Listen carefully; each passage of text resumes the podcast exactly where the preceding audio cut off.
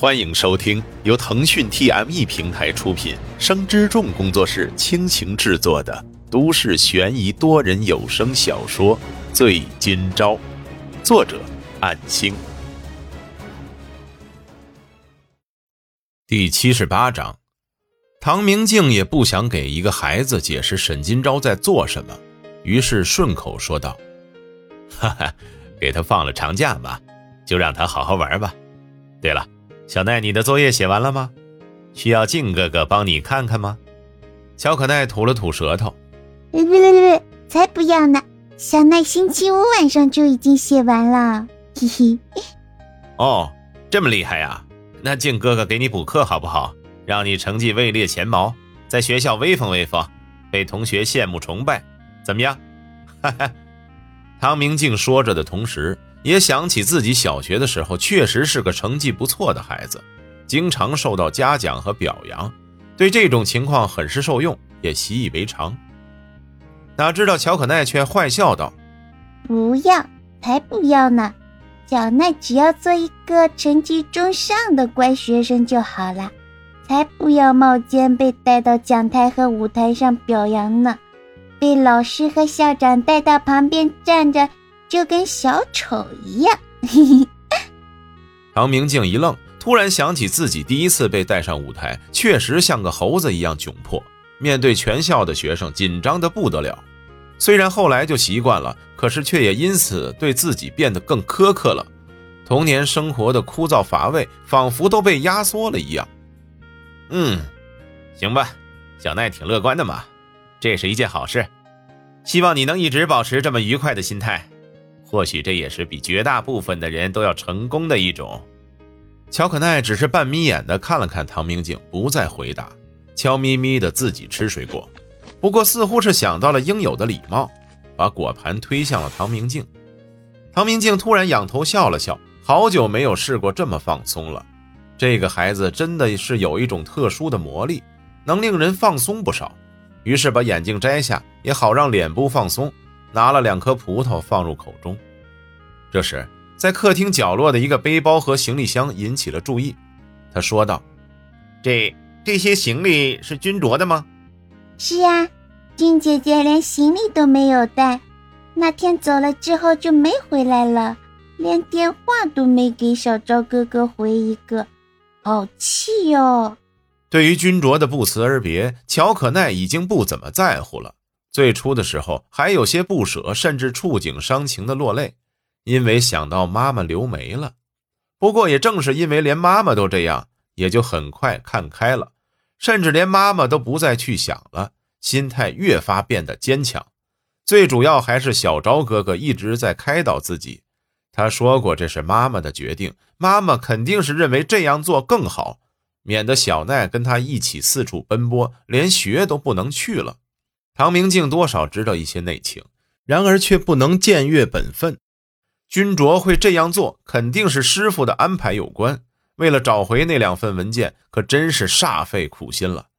然而还是没有任何眉目，连安排窃贼潜入沈明月的办公室都已经做了，都是一无所获。目前也只有沈明月寄放在各个银行里的保险文档没办法搞到，所以才不得不安排沈金钊翻案。只要能证明是沈明月犯罪违反合同，就能以索赔的方式收缴他的所有文件。不过君卓却并不知道关于沈金钊的太多事情，突然被师傅召回，也肯定是避免他出手帮沈金钊，所以强硬命令他连夜离开，不得再有任何的牵连。乔可奈看到唐明镜盯着行李发呆，于是问道：“靖哥哥，你不是君姐姐的朋友吗？”要不你帮忙把这些行李给他送回去吧。啊，不太熟。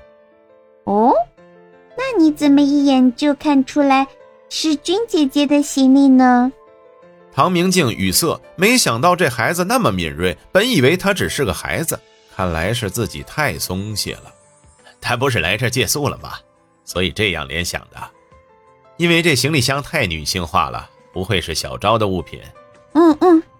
可是明月姐姐不是也是女生吗？嗯，乔可奈就像一个无心追问的小恶魔，打破砂锅问到底，只为了满足好奇心。呃，明月是我女朋友啊，她的行李箱我肯定认得。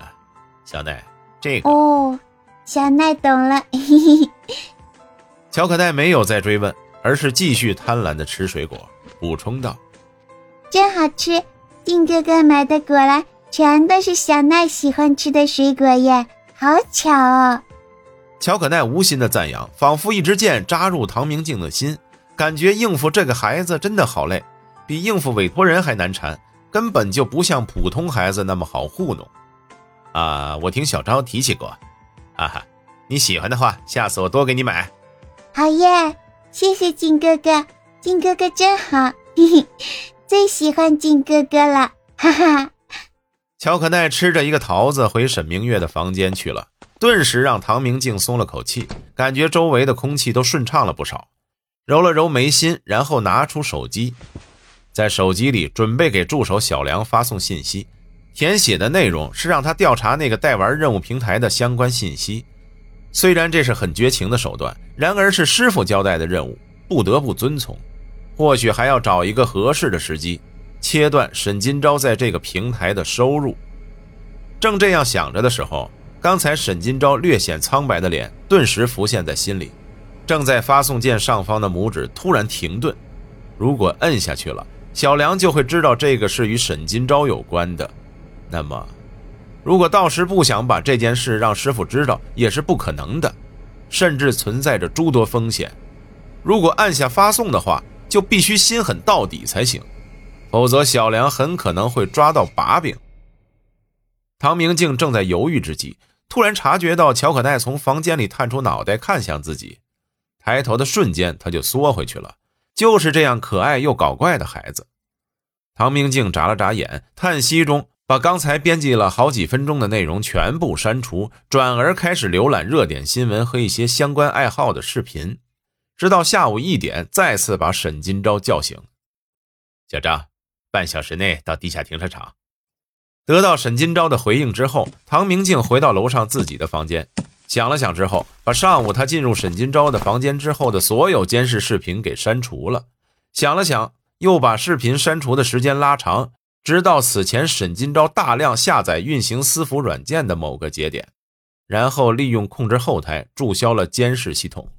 沈金钊因为沉迷游戏，到各种非官方网站下载各种游戏的伺服登录器。导致笔记本中病毒之后破坏了后台监视系统，因此没办法继续利用那台笔记本监视。而为了避免被病毒利用通信通道传播感染，留下不利的因素，将监视录像服务器上传后已经格式了系统，仅此而已。本章播讲完毕，感谢您的收听。若您喜欢，就请动动手指分享和订阅吧，谢谢。